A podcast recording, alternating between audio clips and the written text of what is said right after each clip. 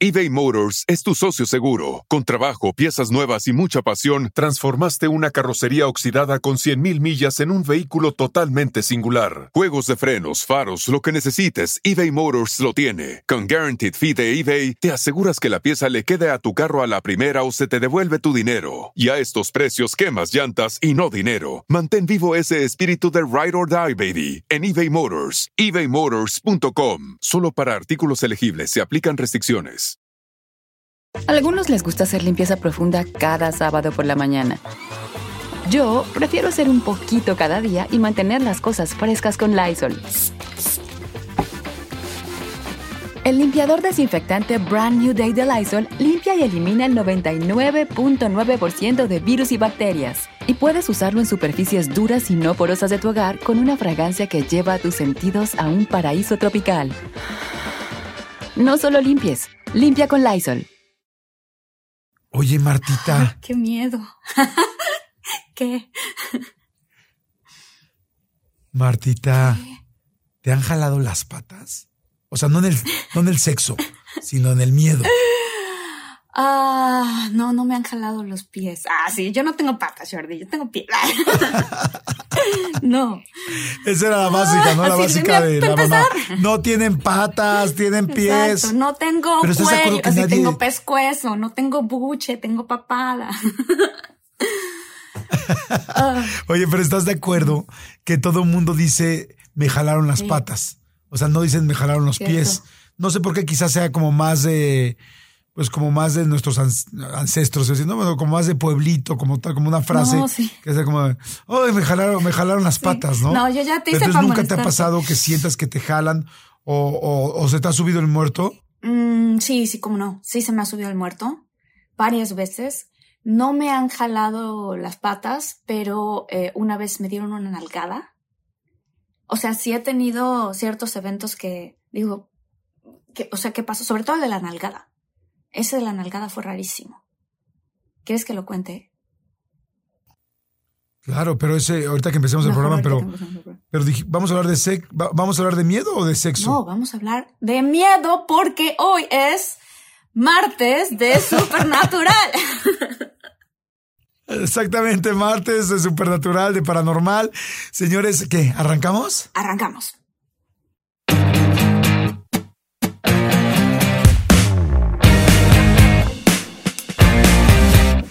¿Qué tal? ¿Cómo están? Muchólogos y muchólogas del corazón, de la vida, del amor y del mundo. Afortunadamente, yo soy Jordi Rosado. Y afortunadamente yo soy Marte Gareda.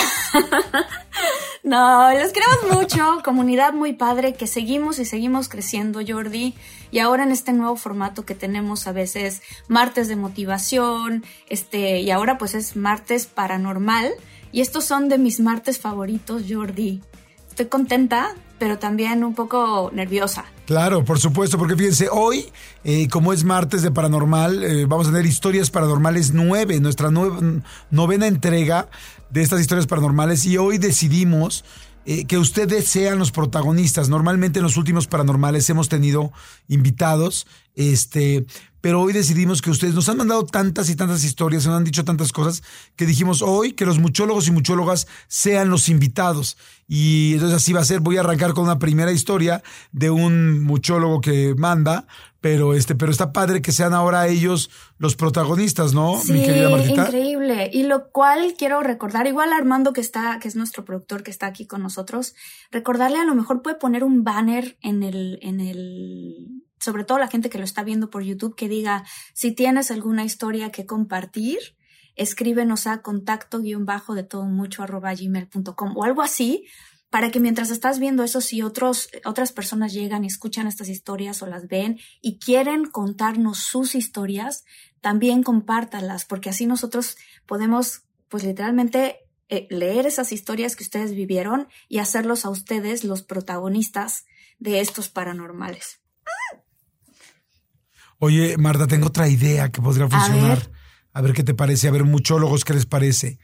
Que el próximo paranormal sea, si no sé qué hacemos con, con, con tu hermana, que estamos esperando que lo vamos a Ya hacer. sé qué vas a decir. que es, Dilo, me encanta.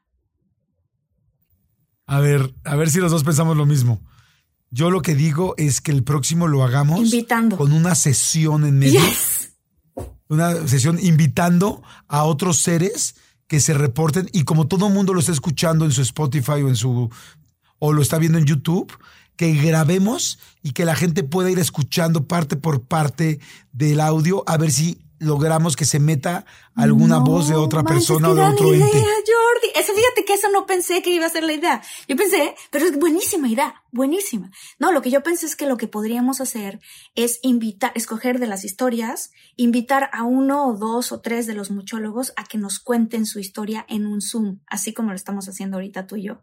También podría ser Ah, eso está increíble, también me encanta. Estaría increíble. Las dos ideas son buenísimas. Uh. Hagamos, hagamos ambas. Y, y cuando hagamos la invocación, este, que sea en Los Ángeles o en Nueva York, en donde tú estés. Sí.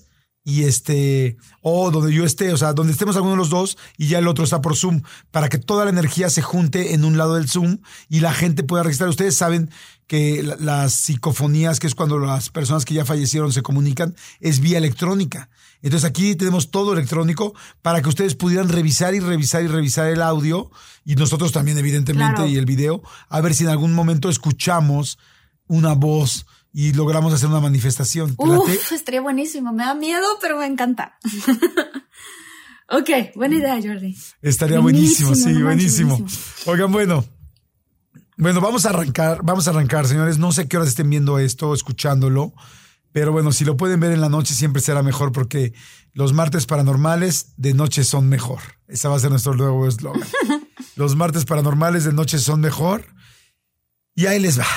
Vamos a arrancar oficialmente este paranormal, esta entrega, novena, novena entrega del paranormal. Dice, eh, mi nombre es Carlos, eh, bueno, se llama, le puso a su historia, este, la noche antes de mi graduación de secundaria. Invitamos a todos a que manden las suyas. Dice, mi nombre es Carlos Horacio Vélez Suárez y mi mamá es Lolita Suárez. Ambos somos muchólogos y los dos vemos el podcast de todos mucho y nos encanta la sección de paranormal porque tenemos los dos muchísimas historias extranormales porque los dos somos muy sensibles a estas cuestiones. Les comparto una de las historias más fuertes que nos ha pasado a los dos. ¿Me podrían comentar qué les parece, por favor? Y si lo pudieran comentar al aire del podcast, bueno, me harían la vida. Me encantaría ver sus reacciones. Gracias. Pues mi querido Carlos Horacio Vélez, las vas a ver. Venga de ahí. Las reacciones, digo. Dice, todo comenzó cuando mi mamá estaba estudiando en la Universidad de Guanajuato y vivía en una casa de estudiantes donde estaban separados hombres de mujeres. Y una noche mi mamá, junto con sus amigas, decidieron jugar a la Ouija. Vivían en una casona enorme con los techos muy altos, con el piso de duela de madera y ya algo vieja en aquel tiempo. Entonces apagaron las luces del cuarto, colocaron una veladora, una veladora, un vaso con agua en una mesa pequeña y cerraron la puerta del cuarto. Y fue ahí donde comenzaron a jugar las amigas de mi mamá, preguntando cosas que pudieran comprobar con los compañeros que vivían en la parte inferior de la casona y hacían preguntas como cuándo es el cumpleaños de tal compañero. Mi mamá era la encargada de ir a preguntar a los muchachos y comprobar la fecha de cumpleaños.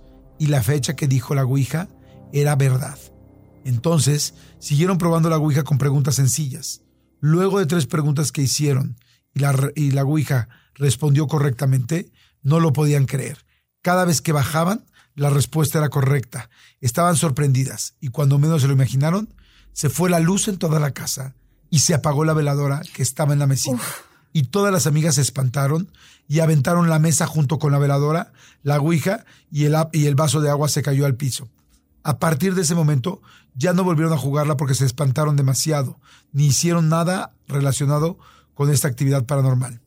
Mi mamá siempre ha tenido sensibilidad para observar cosas sin alguna explicación, y a raíz de esta noche de la Ouija se, in- se intensificaron las situaciones paranormales. Y en parte, yo siento que heredé esa parte de sensibilidad. Por lo tanto, ambos somos muy sensibles a situaciones paranormales. Pero nunca, nunca nos había pasado algo como la noche antes de mi graduación de secundaria. Nosotros, mi mamá y yo, vivimos en Irapuato, Guanajuato, en una casa de dos pisos relativamente nueva. No tendrá más de 30 años. Anteriormente eran terrenos de cultivo.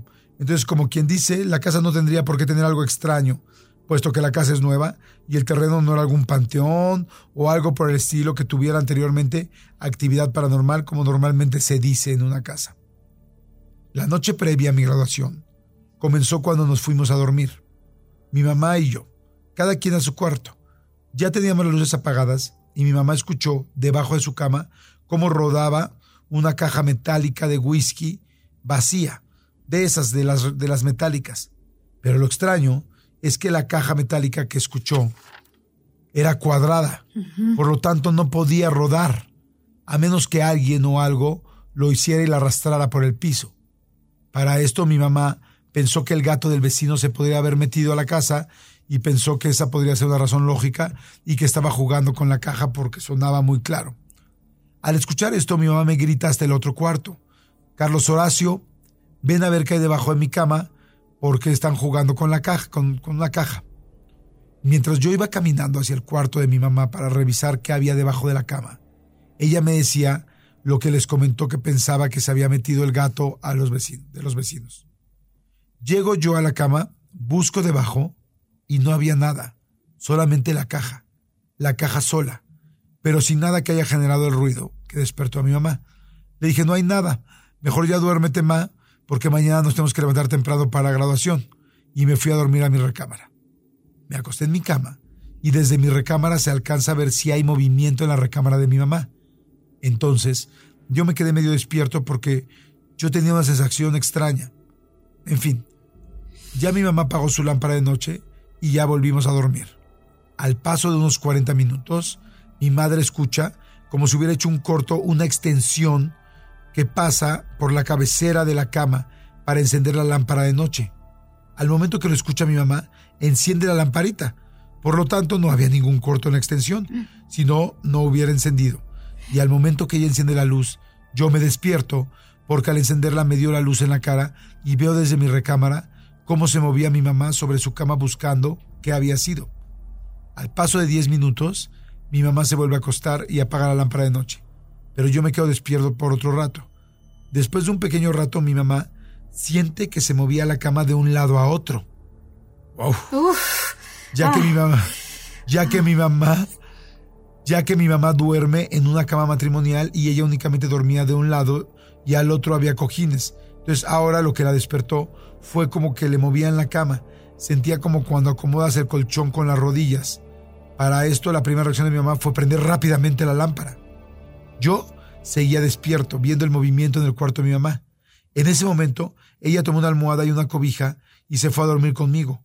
Cruzó un hall, como un espacio que hay entre ambos cuartos, y al momento de que mi mamá salió de su cuerpo, de su cuarto, perdón, y venía caminando hacia el mío, venía crujiendo el techo, justo por donde ella venía caminando.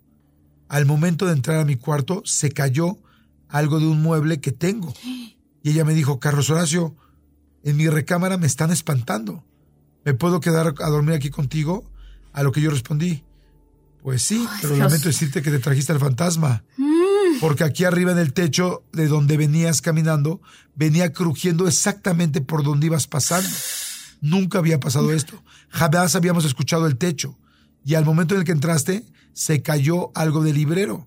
Y mi mamá también escuchó cómo crujía el techo. No manches, Jordi, tengo, tengo toda la piel chinita, perdóname, pero esto, es buenísima esta historia. ok. Yo también. Dice entonces, se acomodó a dormir conmigo en una cama individual para dos personas.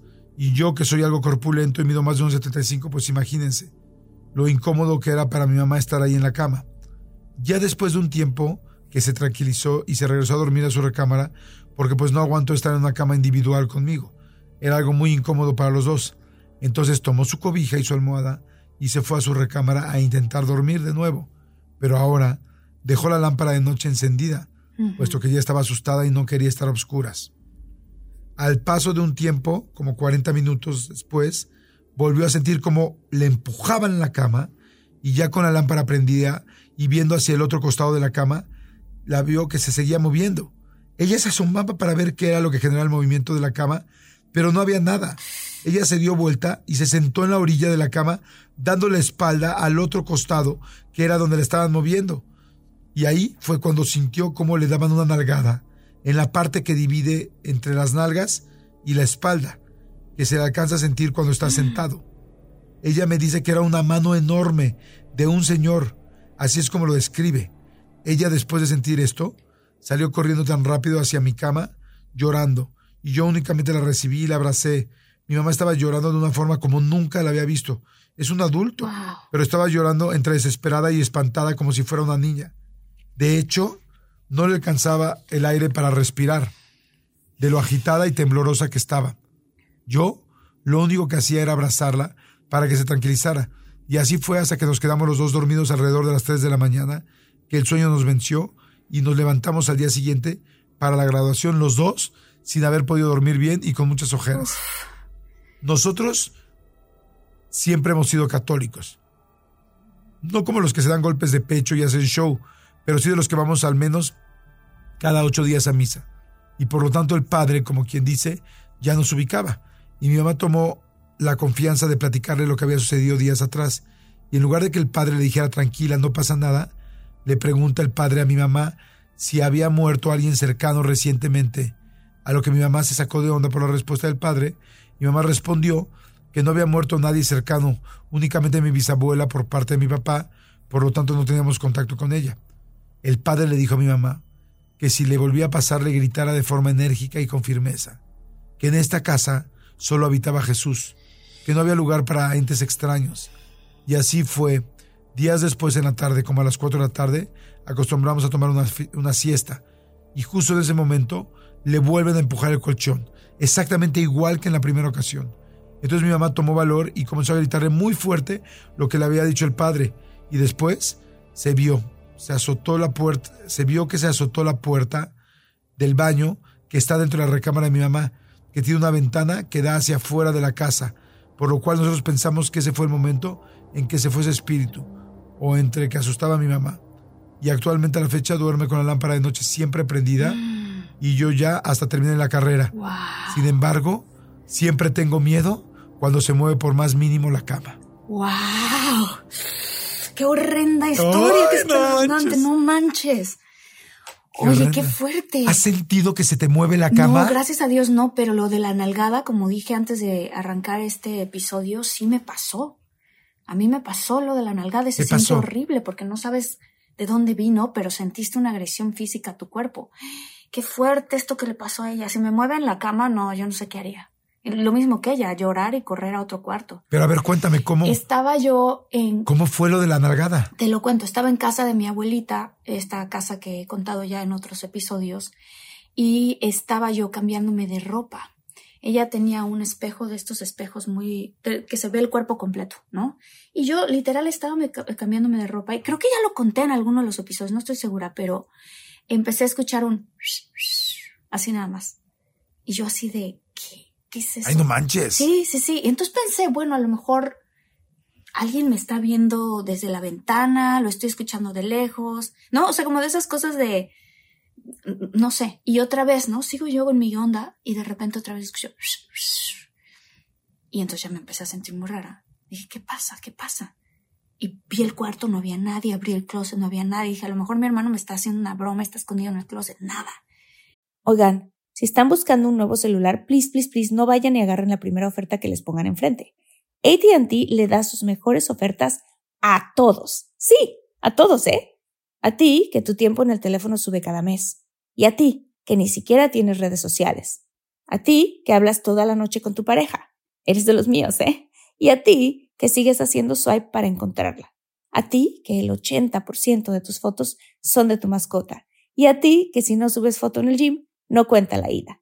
A ti, que también tienes selfies con todas las celebridades, y a ti, que tampoco te creen que grabaste un video de un ovni. ATT le da sus mejores ofertas en todos sus smartphones a clientes nuevos y existentes, porque conectar lo cambia todo.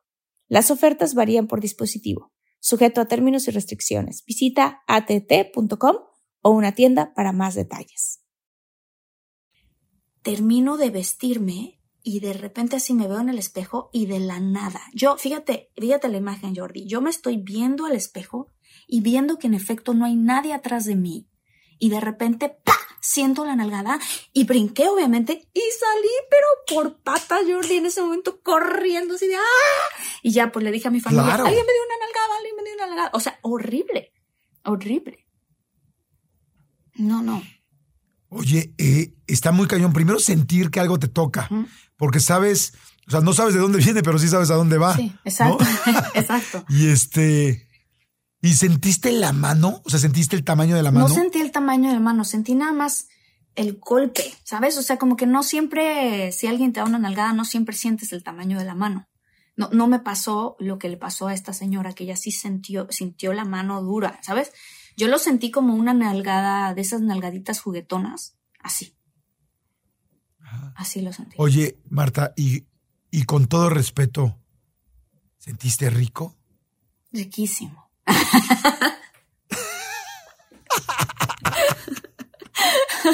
no. Ay, no, no, no. Salí huyendo. Ahora sí que salí como por patas. Sí, no, no, no, no. Uy. Por piernas, porque no Ah, tienes claro, patas. Por pies, por pies. Eh, encontraste la manera de regresármela, Jordi. Salí por patas. Oye. ¿por qué siento, por qué siento que este pedacito que estamos, que estamos grabando nos los va a imitar Rockstar? No sé, O sea, porque eso ya estoy pasa, viendo ¿no? perfecto. Sí. Yo también. Yo también. Saludos. Así te veo. y entonces Jordi me dio una nalgada y yo así con cara de, no, sí, no, sí. Y salí por patas, por pies, Martita, por pies. Por piernas, dijiste. Oye, este, a ver, voy a leer la Por siguiente. piernas. Voy a leer la siguiente. Sí, la siguiente. A ver qué tal.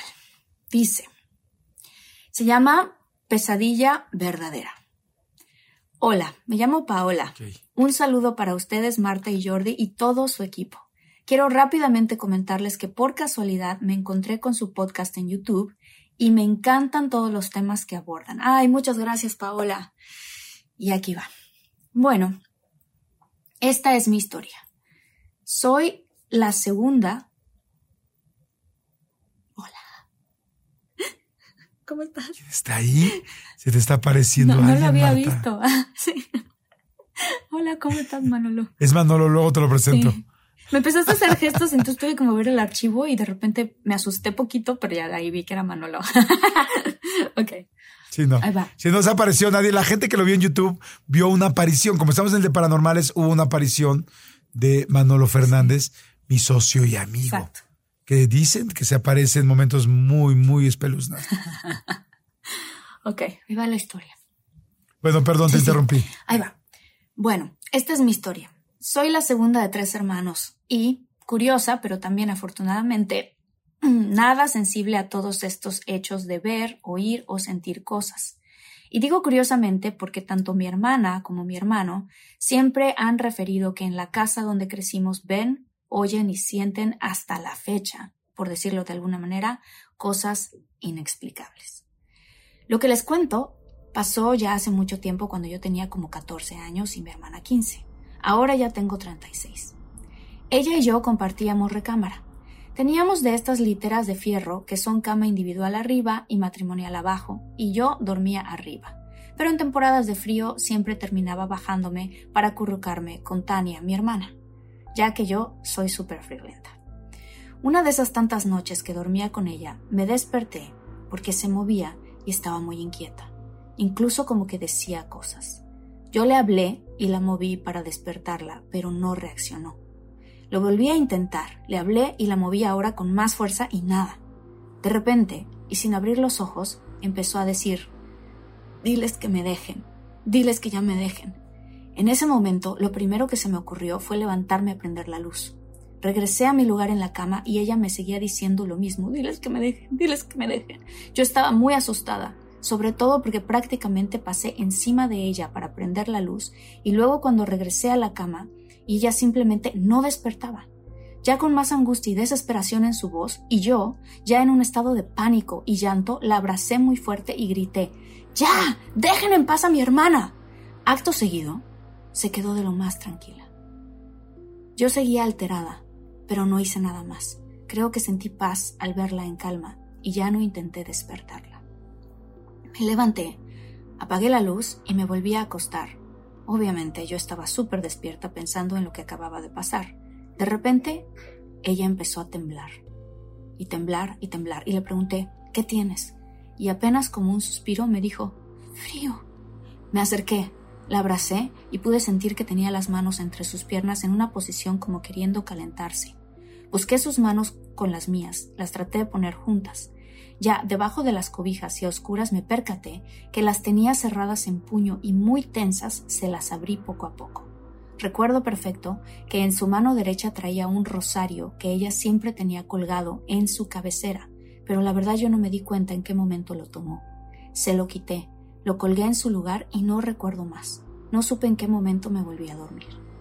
Ya en la mañana que despertamos, y sin comentar nada, le pregunté, ¿qué soñaste anoche? Lo poco que recordó fue que estaba corriendo desesperada tratando de escapar de mucha gente, y entre ellos niños que la querían quemar.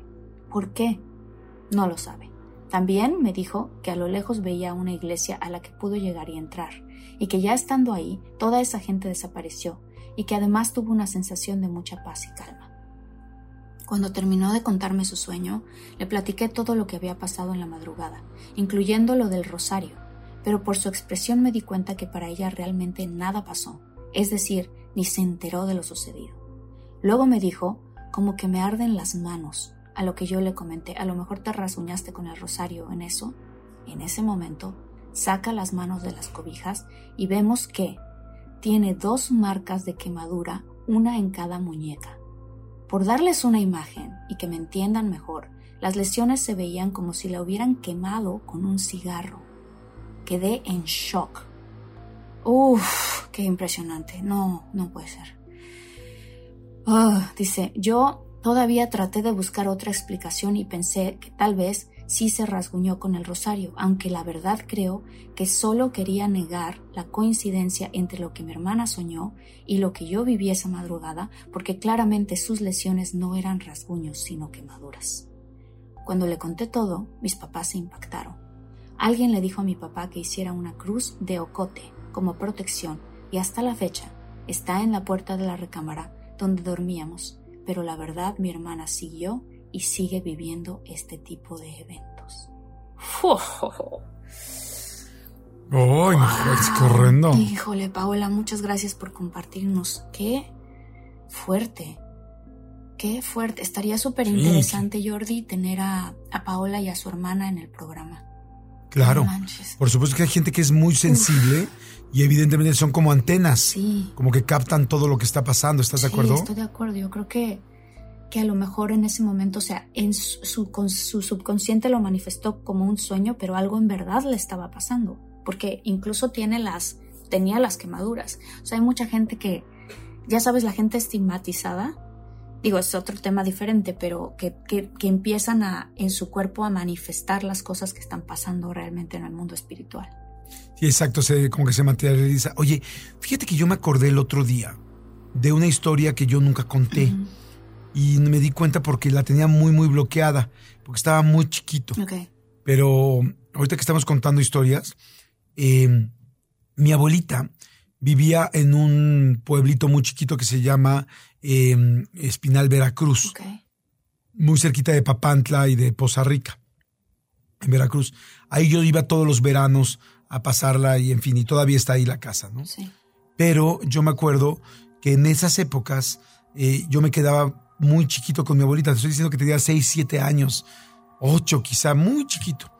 Y entonces me acuerdo que un día estábamos en la noche dormidos, yo me dormía con mi abuelita y cuando me iba y que me quedaba una semana, dos semanas ahí, y la casa pues era muy vieja, ya sabes, de madera, viejita, sigue estando muy vieja la casa, pero ya en ese momento ya era vieja.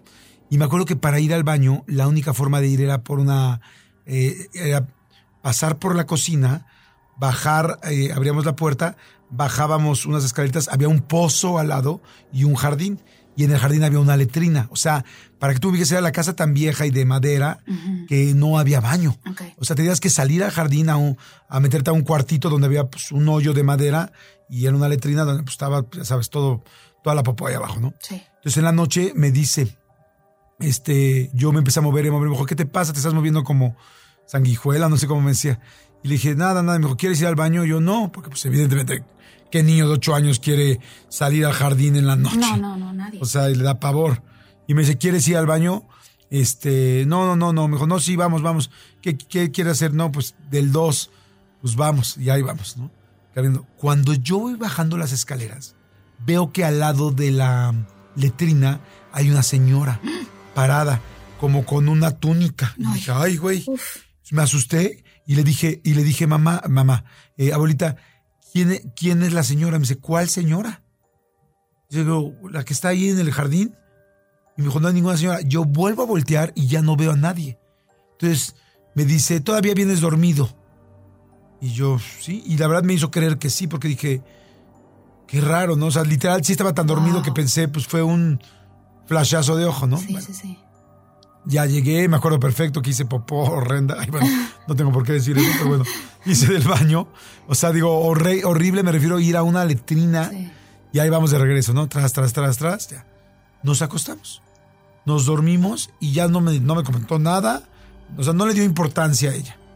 Y yo, la verdad, tampoco tanto. Nos dormimos en una casa, digo que muy, muy, muy, muy vieja. Y pues en Veracruz tú sabes que se hace mucha brujería y cosas así. Yo tenía una tía que hacía brujería y que alguna vez nos enseñó. O sea, como que todo está muy lleno de ese rollo, pero pues yo como que no entendía mucho. Me quedo dormido y de repente agarro y estoy así acostado y siento algo enfrente y abro los ojos así, pero de golpe yo así, rock, abro los ojos y veo a la señora en la cabecera, en, en los pies del, de, de, donde estaba la cama, veo a la señora parada con la misma tónica viéndome. ¿Cómo crees, Jordi? yo así. Y entonces digo así como de. La misma señora, la misma túnica, yo así viéndola, yo así de. Y entonces vuelto así como. Abuelita. Pero como que yo no podía hablar muy bien. Abuelita, abuelita. Y mi abuelita como que no, no se despierta. Yo así, abuelita. Y veía a la señora así viéndome fijamente, fijamente, fijamente. Y yo agarré y como que trato de despertar a mi abuelita. Ya no me acuerdo la verdad si se despertó o no se despertó. Solo me acuerdo que me dormí otra vez. No sé si ella me agarró y me dijo, ya duérmete tal. Pero yo vi a la señora al lado y me congelé. O sea, no podía ni moverme. Al otro día en la mañana le cuento, le cuento a mi abuelita, abuelita, vi a la señora aquí parada. ¿Cuál señora? Dije, la señora que vi abajo junto a la letrina. Dijo, no puede ser, no hay nadie. Abuelita, la vi, la vi. Me dice, ¿cómo la viste? Era así, tal, tal. Y traía un vestido largo, largo, largo, desde el cuello hasta abajo. Y me dice, ¿cómo era? Se la describo. Y él agarra y saca álbums. Saca un álbum, lo abre. Y en el momento en que abre el álbum, y me dice, ¿se parece a esta persona? Y le digo, es él. ¡Ay, cállate! Y es el mismo vestido. ¿Quién era? La, la abuelita de mi abuelita.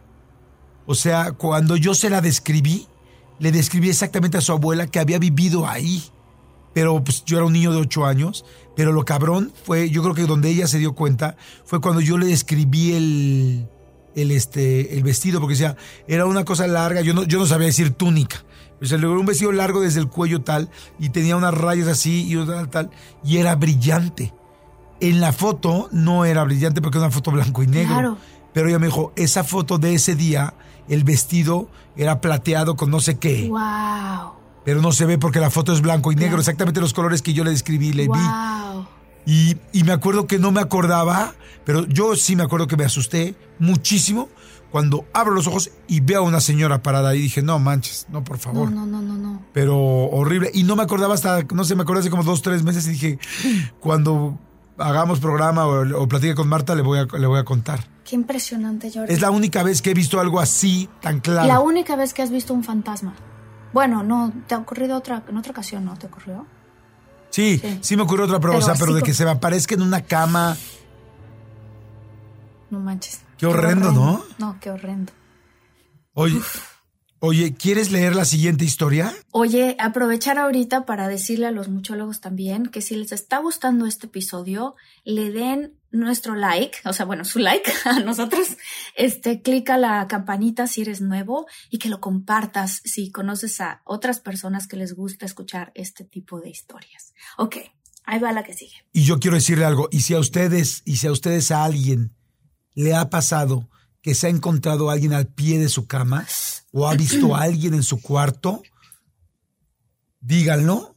Y a la gente que, que es sensible, búsquenlo, a la gente que le gusta hoy en la noche, busquen si en su cuarto no aparece alguien o una sombra. No siempre aparecen en persona, pero una sombra o algo, porque hay gente que le gusta buscar. Cañón, cañón. Uy, no, yo no daría eso, Jordi. Así de que en la noche trata de invocar. No, no, no, no, no. Ok. Bueno, pero los que quieran sí. Pero si les ha pasado. Tú eres la más valiente. Ah, no, tú eres no la más valiente No, de todas. No tanto de, de de- de- de ti y de mí, tú eres la más valiente sin duda Sí, alguna. pero de yo y mi hermana, mi hermana es la que ha visto más fantasmas que yo. Y mi hermano. Este, y también decirles que si les ha pasado esto, si ustedes han visto algún fantasma o les ha ocurrido que han visto a alguien a la cabecera de su cama, escriban. Luego pasa que así ha pasado en otros casos, en otros lugares, en donde la gente empieza a escribir, yo vi a este, a un hombre con sombrero y otra persona diferente, y entonces luego coincide que ese hombre con sombrero es visto en Guanajuato. Ya sabes ese tipo de cosas. Entonces es muy interesante que nos comenten ustedes también si han visto ah, algo y qué es lo que han visto. Ok, ahí va la siguiente. Ah, capaz que de repente dicen, oye, vi a una persona muy triste arrastrando los pies, arrastrando las manos así colgadas, con un sombrero y como que lo despojaron de todo. Y es, ah, no te preocupes, es Cristian Nodal. ¡Ay, no! ¿Qué vamos a hacer con lo del tatuaje de y que marcado, dice Belly? y marcado de la y, y marcado de la cara. Y marcado en el Ah, cachete es con Nodal, un tatuaje que Nodal. dice Belly. Oye, me llegó el otro día una cosa muy chistosa de estos memes que decía, ya encontramos la solución al tatuaje de Cristian Nodal. Y decía Belly y se completaba con Belisario Domínguez. Oh, Ok, Bueno, ahí va la historia. La historia se llama Se me subió el muerto. Hola Jordi, Marta y equipo de producción. Quería compartir con ustedes algo que me pasó. No es realmente algo de terror, pero definitivamente algo extraño que me sucedió y me espantó. Además de ser un tema del que no han hablado, pero me encantaría saber si a algún otro muchólogo le ha pasado. Mi historia es sobre la parálisis del sueño. En alguna ocasión hace años ya me había pasado esta experiencia popularmente conocida como se te subió el muerto. Estaba durmiendo y en algún momento de conciencia sentí que no podía moverme. Estaba completamente inmóvil. Tampoco podía hablar ni gritar, nada. Traté de tranquilizarme y respirar despacio. En cuanto pude mover mi manita, me moví toda para asegurarme de que estaba bien. Volví a dormirme, pero fue algo horroroso. Al despertar, recordé que eso que había sentido es que recordé lo que había sentido y fui corriendo a Google a investigar. Resulta que esta sensación del famoso muerto que se te trepa se llama parálisis del sueño y se describe así. La parálisis del sueño es una sensación de no poder moverse, ya sea al inicio del sueño o al despertar. Los sentidos y la conciencia de la persona están intactos, pero se siente como una presión encima o una sensación de ahogo. Muchólogos y muchólogas, si ustedes han vivido esto, coméntenos, póngalo en el comentario. A mí me ha pasado, a mí me ha pasado. Yo lo tengo que decir, a mí me ha pasado, Jordi, y creo que a ti también te pasó, incluso con una pareja. no, ¿No? no, no, ah, no, ahí lo que me pasó fue un viaje Ah, astral, o sea, un viaje saliste, que nos sí. desdoblamos. No, a mí- a mí me ha Pero pasado no, esto. nunca he sentido que se me sube el muerto. Sí, a mí sí, es horrible. Dice, los sentidos y la conciencia de la persona están intactos, pero se siente como una presión encima o una sensación de ahogo. Puede estar acompañada por alucinaciones y temor intenso. Cuando leí esto último de las alucinaciones, me sentí afortunada porque no me pasó más que lo de la inmovilidad, porque sí, yo como Jordi soy bien miedosa. En fin, pasaron los años y al comienzo de la pandemia, supongo un tanto por el estrés y la ansiedad de la situación mundial, me volvió a pasar esto y ahora más seguido e intenso cada vez. Las primeras noches, porque me pasó quizás unas seis u ocho noches pero salteaditas, además de no poder moverme ni hablar, comencé a escuchar ruidos, como si alguien quisiera entrar o ya estuviera dentro de mi casa, o solo murmullos muy cerca. Imagínate yo ahora que empecé a escuchar. Ay, no. Luego veía luces blancas muy intensas justo frente a mí. En algún momento hasta llegué a tener la sensación de haber sido abducida y regresada a mi cama. Obviamente despertaba súper asustada y sacada de onda, porque claro, aunque ya había leído que esto de escuchar o ver cosas era, entre comillas, normal, pues era algo que nunca yo había sentido. Tengo que compartir que de alguna manera por la frecuencia de esto llegué a controlar un poco mi ansiedad, Entonces podía sentir cuando me iba a venir esta parálisis. Entonces intentaba respirar despacio para relajarme o cambiar de posición. Siempre me ha pasado cuando duermo boca arriba. Fíjate, eso es algo que iba a decir ahorita, que pasa, no sé por qué, únicamente cuando uno duerme boca arriba. ¿Ok? Pero ahora. No, pues desde hoy me empiezo a dormir boca abajo. no soy, no soy boca abajo no pasa. Pero ahora, bueno, si a alguien mucho lo le ha pasado durmiendo boca abajo, por favor, coméntenos. Pero ahora sí, al mero mole.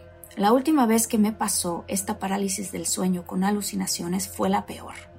Estaba dormida cuando sentí que me iba a dar, y por más que intenté controlarlo, no pude.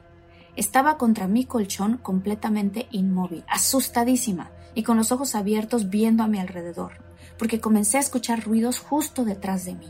Sentía que había alguien en mi cuarto eBay Motors es tu socio seguro. Con trabajo, piezas nuevas y mucha pasión, transformaste una carrocería oxidada con 100.000 millas en un vehículo totalmente singular. Juegos de frenos, faros, lo que necesites, eBay Motors lo tiene. Con Guaranteed Fee de eBay, te aseguras que la pieza le quede a tu carro a la primera o se te devuelve tu dinero. Y a estos precios, quemas llantas y no dinero. Mantén vivo ese espíritu de Ride or Die, baby, en eBay Motors. ebaymotors.com. Solo para artículos elegibles se aplican restricciones. Duermo con mi celular en la cama junto a mi almohada y podía verlo. Traté de alcanzarlo para llamar a mi mamá y que fuera a mi rescate. Luché contra esa fuerza y logré tomarlo con una mano, pero al intentar desbloquearlo veía píxeles negros en la pantalla, como si hubiera una interferencia en mi fondo de pantalla que no me permitía usarlo. Sentí una impotencia terrible, nadie podía ayudarme. Entonces pasó lo peor. Vi una silueta oscura y delgada a mi derecha. Era un alien, según yo. Tenía una mano humanoide pero muy larga, con dedos larguísimos y fríos. Sí, estaban fríos y lo sé, porque me tomó la mano con fuerza y comenzó a jalarme. Me iba a llevar. Ya estaba, no manches, ya estaba abajo de la cama y seguía arrastrándome fuera de mi cuarto. Estaba con un pánico indescriptible, sin poder moverme o hablar. Solo comencé a pensar, por favor, por favor, déjame, no me quiero ir, por favor, déjame, no me quiero ir, no me quiero ir, no me quiero ir, me quedo, me quedo, me quedo. Vi como un flashazo blanco y no sé cómo, pero me logré despertar. Estaba en mi cama, con mi celular junto a mí, todo como si nada. Vi la hora. Eran las tres de la mañana. Y yo, al ver esto, pues más paniqueada. No quería estar a oscuras y prendí la tele. En lo que me adaptaba a la luz de la tele, empecé a parpadear, y en la pantalla comencé a ver los píxeles negros que había visto en la pantalla de mi celular. En la vida real y no en la alucinación. No manches, Jordi, ve. No les miento. No. No No puede ser, no puede ser, no puede ser. No pude. No mames. Le hablé por teléfono a una de mis hermanas que vive en otro país, porque asustada, pero consciente, no quise despertar y asustar a mi mamá. Y me acompañó hasta que amaneció y ya no pude dormir. ¡Wow! No. No juegues. Qué pesadillos. Esto fue así como de, de esas cosas que ponen en las películas. Tal cual. No manches. Qué fuerte. Sí, porque el final, el final es, dices, ok, entonces estaba soñando, pero agarras el teléfono y ves los mismos píxeles y dices, entonces sí fue real. No, no, no, no, no, no, y en la pantalla de la tele. O sea, imagínate, lo acabas de ver en tu sueño, prendes la tele para decir, Ay, estoy, tengo que distraerme, fue un sueño, fue un sueño, y de repente en la tele sucede. No, no puede ser. No, no puede ser. Qué fuerte. sí, está cañón. Qué fuerte. Muy, muy cañón. Muy cañón. ¿Tú crees en las abducciones? ¿Crees en los, en los ovnis? Sí, sí, creo en eso. Claro que sí. Yo personalmente no he visto un ovni, pero mi hermano, mi papá y mi mamá sí sí lo han visto. Y estaban juntos en una de las ocasiones. Sí, yo sí creo, sí creo en esas yo cosas. creo. ¿Tú? Yo creo inclusive que hay más gente que ha visto ovnis que fantasmas.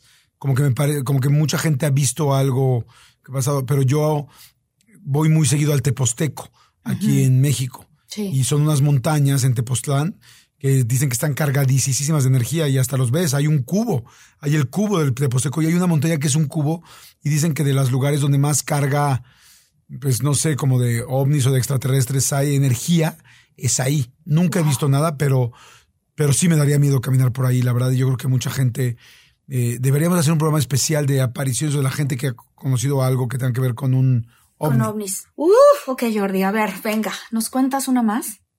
Una más, nos aventamos una más, ¿te Venga, parece bien? Una más, sí, me parece bien. Todas Va. estas que hemos hecho han estado Sí. espeluznantes, así que muchísimas gracias, muchólogos. Uf, venga, una más.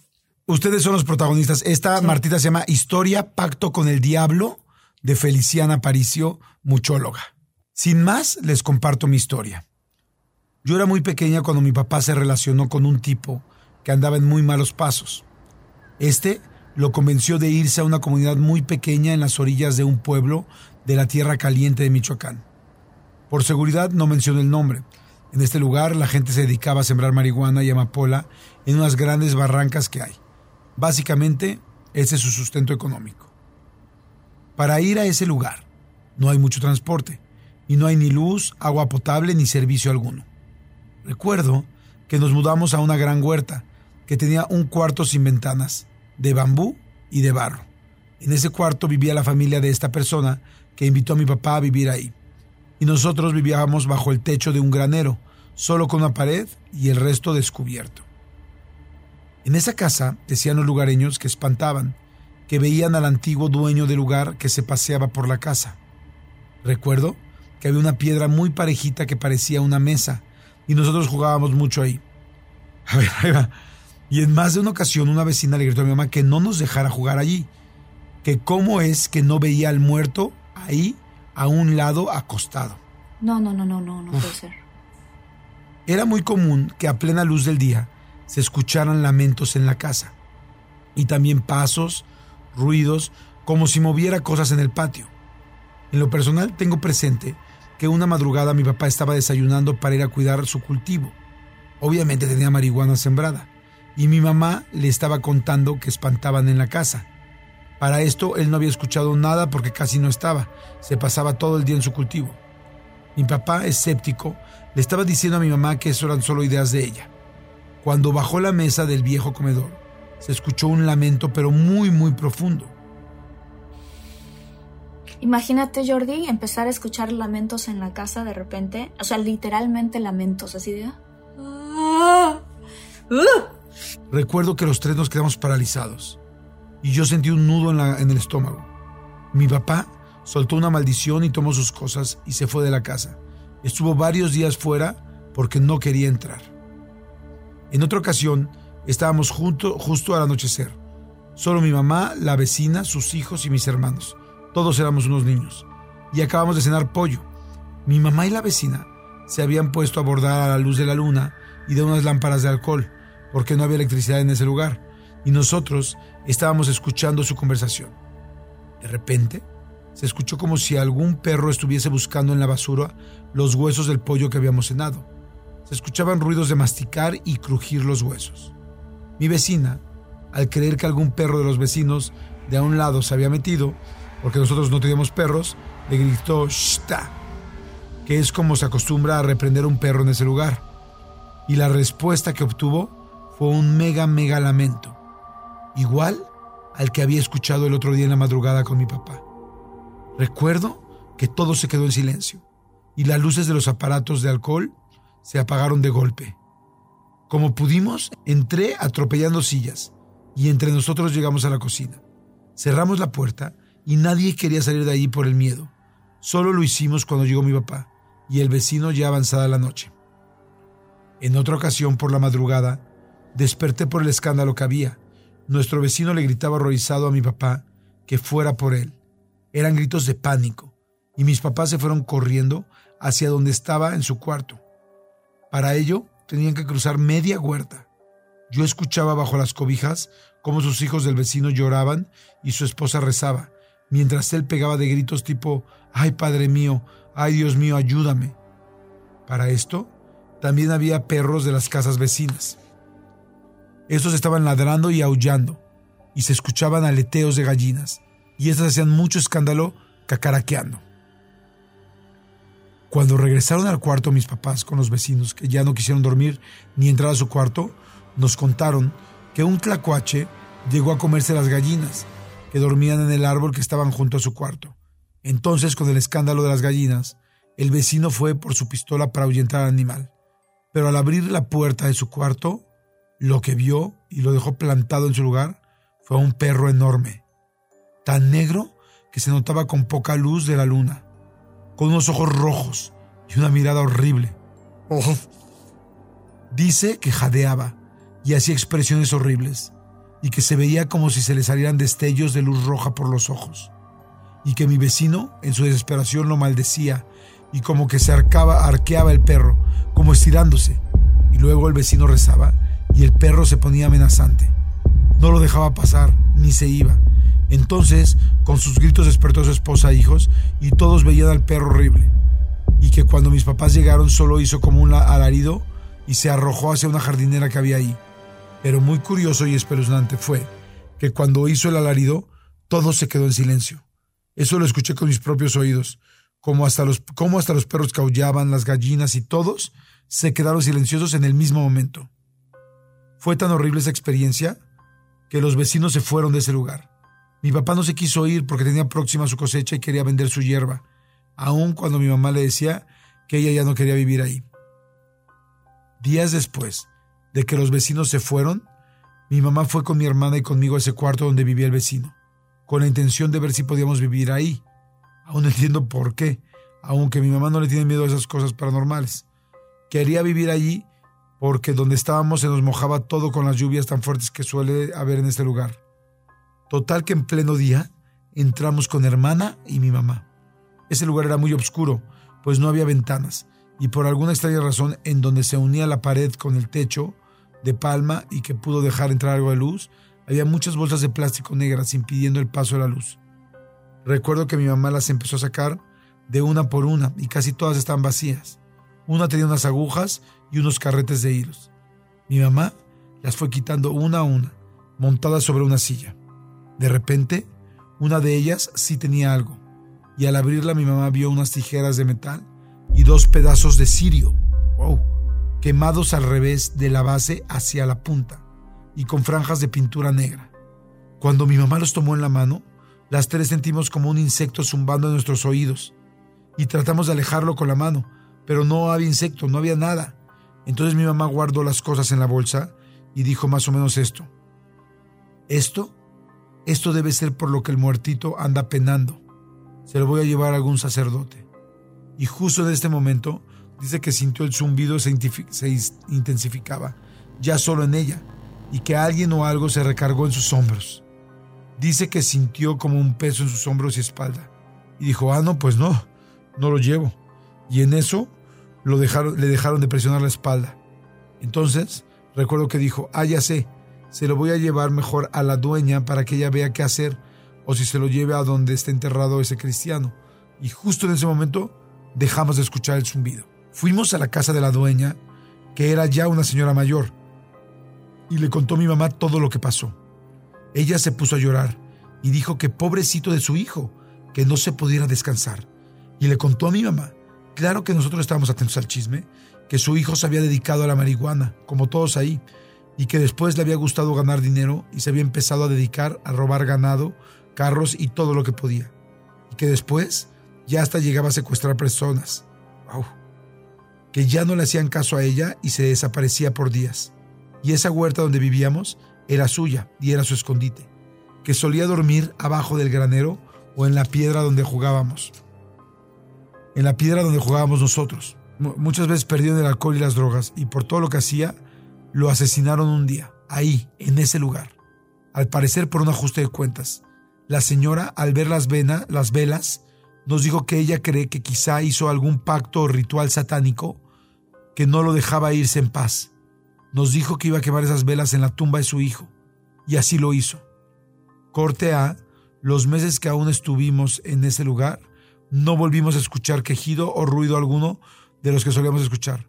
Al parecer, sí era eso lo que tenía a esa alma ahí. Lo que sí recuerdo es que a mí igual me seguía dando miedo esa enorme huerta, y que fui muy feliz cuando nos mudamos de ese lugar, cuando mi papá dejó de sembrar esa hierba y se dedicó a trabajar en otra cosa. ¡Wow! Pues así fue. Uf, así fue, Marta. ¿Cómo viste? ¡Qué horror, qué horror, qué horror, qué horror! No voy a dormir hoy, Jordi. Está cañona, está, está cañona. Qué buenas historias mandaron. Gracias a todos por haber escuchado este episodio. Muchas sí, gracias. Sí, yo sí me quedo tocado, siempre lo digo, me quedo como muy nervioso después de, de un paranormal. Pero pues bueno, gracias a ustedes por compartirlos y. verdad. y, y- ¡Ah! ¡Qué miedo! Yo voy a quedar un poquito Siempre nervioso hoy. energía, ¿sabes? Así de, ay, Dios mío, después de esto tengo que rezar o algo. Sí. sí. Ay, muchas gracias, mucho Está cañón. Pero bueno, Martita, nos despedimos. Nos despedimos. Te quiero mucho, Jordi. Quédense, no sé si tranquilos, pero con que se queden, o sea, con que vuelvan a escuchar el siguiente episodio, ya con eso me doy por bien servido. Ya, ya con eso. Y compártanlo si les No. gustó. Sí. Muchas gracias. Pues bueno, nos escuchamos en el siguiente. Bye, gracias. Bye, Chao. gracias.